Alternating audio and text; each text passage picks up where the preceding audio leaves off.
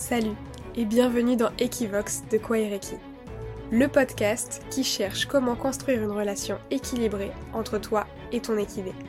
Parce que vivre à leur côté, c'est mener un tas de réflexions plus ou moins délicates à aborder. Moi, c'est Émilie, la fondatrice de Kwaireki, et je me suis donné comme mission de vous guider pour que ces questions ne soient plus source de frustration, et qu'au contraire, elles viennent nourrir ta passion. En bref, dans ce podcast, je vais te partager les leçons de vie que les équidés nous enseignent, éclairées par mes expériences de propriétaire et cavalière, mais aussi par mes connaissances et compétences en tant que comportementaliste équin. Alors bonne écoute Salut et bienvenue dans ce nouvel épisode d'Equivox, le calendrier de l'Avent de Kwaireki. Je l'aime, mais il m'énerve. Aujourd'hui, on va chercher à savoir pourquoi nos chevaux provoquent des émotions aussi aléatoires et complexes, pourquoi on vit des hauts et des bas à leur côté? Que tu sois propriétaire, cavalière, demi-pensionnaire, les montagnes russes émotionnelles avec les chevaux, ça fait partie du quotidien. Du simple, franchement je l'aime, mais il me fatigue. Au je sais pas si je vais le garder. C'est toute une palette d'émotions qui est difficile à appréhender. Et le déclencheur de tout ça, bah, c'est le comportement de nos chevaux. Mais au fond, c'est quoi un comportement? Tu me connais maintenant, je suis une grande fan de définition, et je pense que c'est essentiel pour comprendre comment le comportement de nos chevaux peut susciter des émotions aussi fortes chez nous. Et puis tant qu'on y est, en fait c'est quoi une émotion? Et est-ce que nos chevaux les ressentent comme nous? Allez, c'est parti. Aujourd'hui dans Equivox, mon défi, c'est de t'aider à comprendre pourquoi les émotions avec nos chevaux sont à la fois si riches et si complexes. Pour y voir un peu plus clair, je te propose une définition pas très récente de Watson en 1994, qui nous dit que le comportement est l'ensemble des réactions objectivement observables qu'un organisme, généralement pourvu d'un système nerveux, exécute en réponse aux stimulations du milieu, elles-mêmes objectivement observables. Tu ne partages peut-être pas mon amour des mots et des définitions, alors je te fais une petite transcription beaucoup plus simple. Ce qu'il faut retenir du comportement, c'est que c'est la partie émergée de l'iceberg.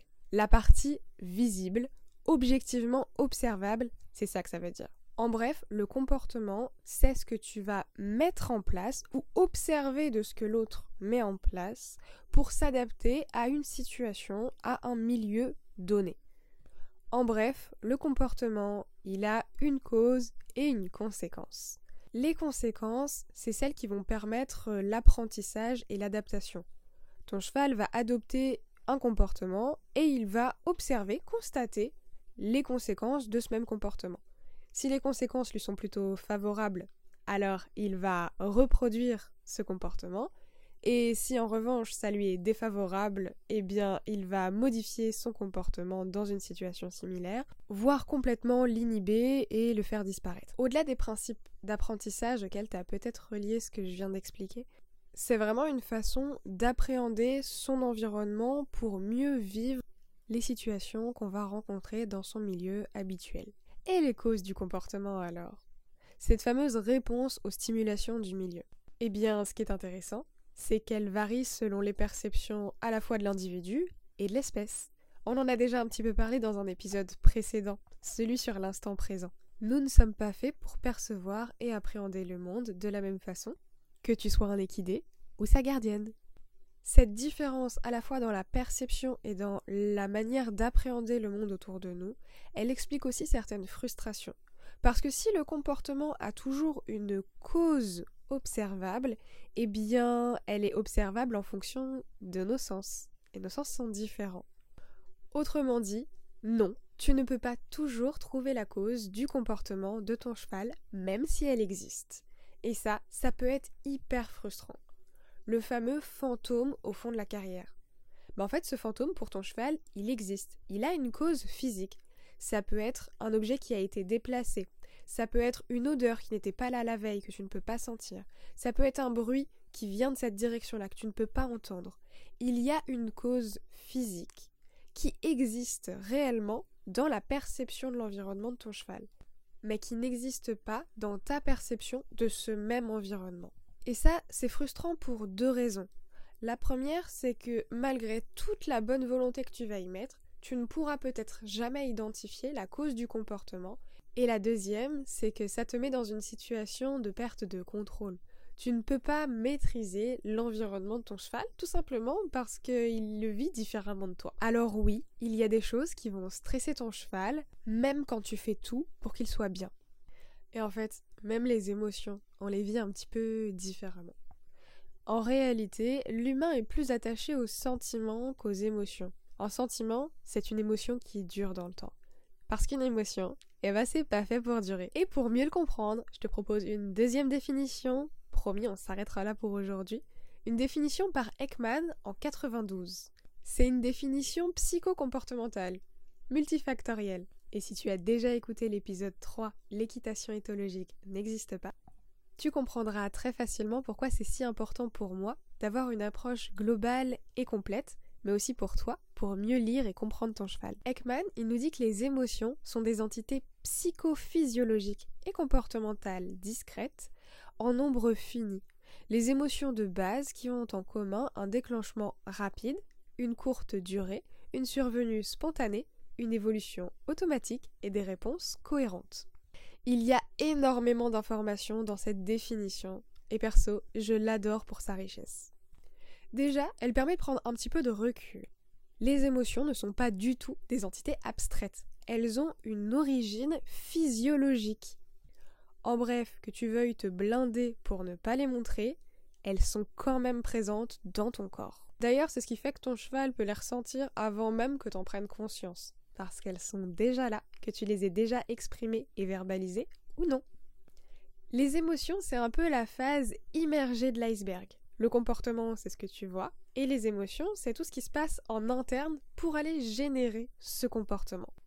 C'est donc pour ça qu'on va parler de déclenchement rapide, de durée courte et de survenue spontanée. L'émotion, ou plutôt les émotions, c'est un mécanisme complexe d'adaptation, voire de survie, à son environnement. Elle permet donc de réagir sans passer par la réflexion.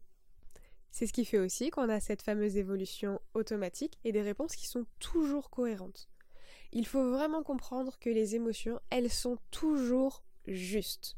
Et c'est un peu la différence entre nous et nos chevaux. En tant qu'humain, et encore plus en tant que femme, on a tendance à diminuer un petit peu la part de nos émotions. En tout cas, on repasse très vite par la réflexion pour venir moduler un petit peu nos émotions. Alors que le cheval, lui, il va juste suivre le process pour avoir des réactions et des comportements qui sont cohérents pour lui par rapport à sa perception de l'environnement à l'instant T. Pour mieux comprendre ces comportements, eh bien je te propose une petite lecture très rapide du sens de ces émotions. Parce qu'une fois qu'on en comprend le sens, eh bien, c'est beaucoup plus facile de les réharmoniser. Et du coup, de ne plus basculer dans les extrêmes. Je l'aime, mais il m'énerve. Il m'énerve. La colère, ça sert à se défendre. C'est quand tes limites, tes valeurs n'ont pas été respectées. T'as besoin de les faire valoir, et ça, ça demande de mobiliser beaucoup d'énergie qui va se transcrire par la colère. C'est assez différent de la peur.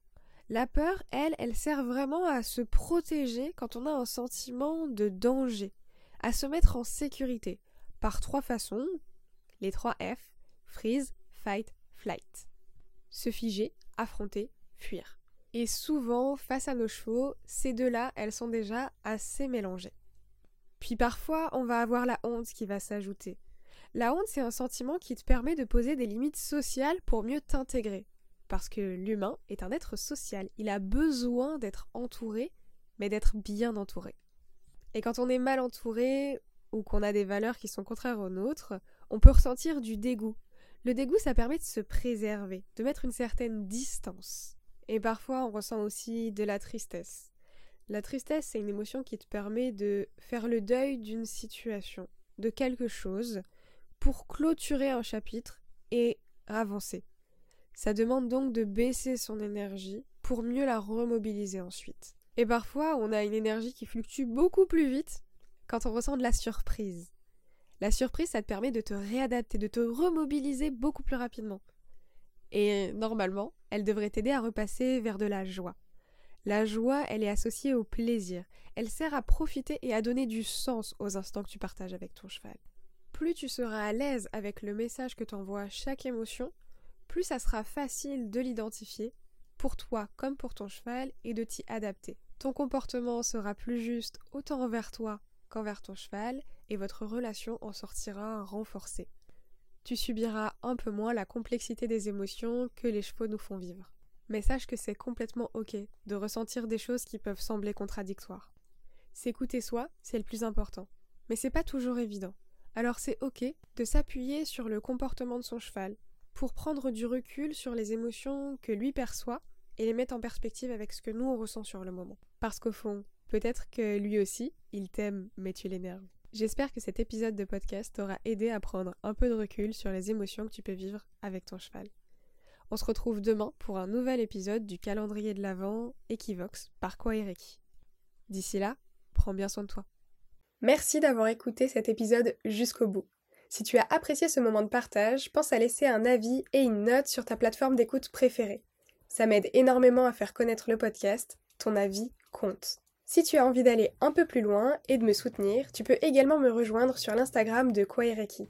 Tes retours et tes messages sont toujours un plaisir à lire, alors n'hésite pas à m'envoyer commentaires, suggestions, remarques et idées de sujets que tu aimerais que j'aborde dans les prochains épisodes.